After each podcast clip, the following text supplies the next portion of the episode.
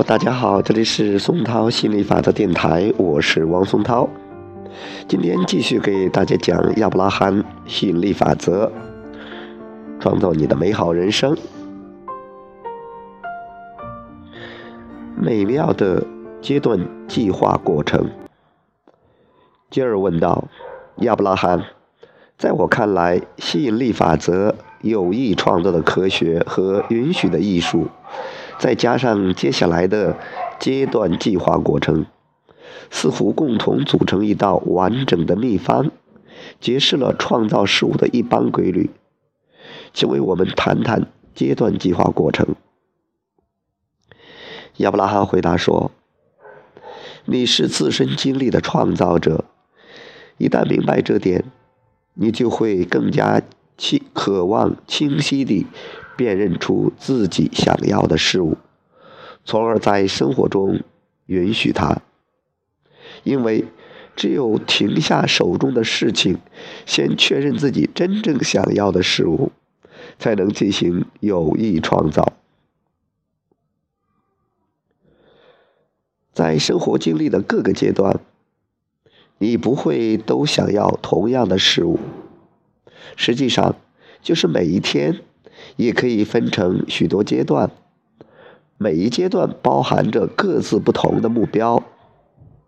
因此，你可以在一天中多次地停下脚步，先确认自己最想要的事物，然后再采取行动。这篇阶段计划的要点，就是帮助你理解这种做法的意义。唯有如此。你才能突出重点，并因此吸引更多的力量。你现在思考的事物，很少当时就能立竿见影地产生结果。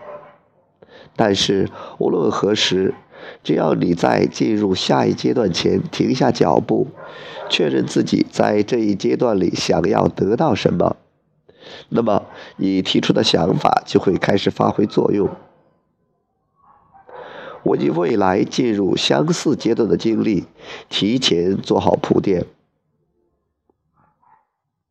比如说，当你独自一人开车时，至于构思与某人的对话内容，或者准备倾听别人的谈话内容，就不是头等重要的目标了。而注意安全，希望路面。畅通无阻，希望自己精神抖擞地准时到达目的地等，就成为你出行计划里首要安排的目标。进入开车状态时会产生一个阶段目标，对此目标的确认不仅仅影响这个阶段，还能提前铺设你的未来。在未来任何时间里，只要你钻进汽车。你所确定的相关条件就已经提前安排好了，或者创造好了。刚开始时，即使你每一阶段都认真确认自己想要的事物，也许仍要遭受以前提出的想法所产生的干扰。但是，只要你坚持一段时间。不久就可以提前铺设一条自己喜欢的道路，然后不需要采取过多的行动，事情就可以按照你需要的方式发展。好，今天就聊到这里，我们下次接着再聊，拜拜。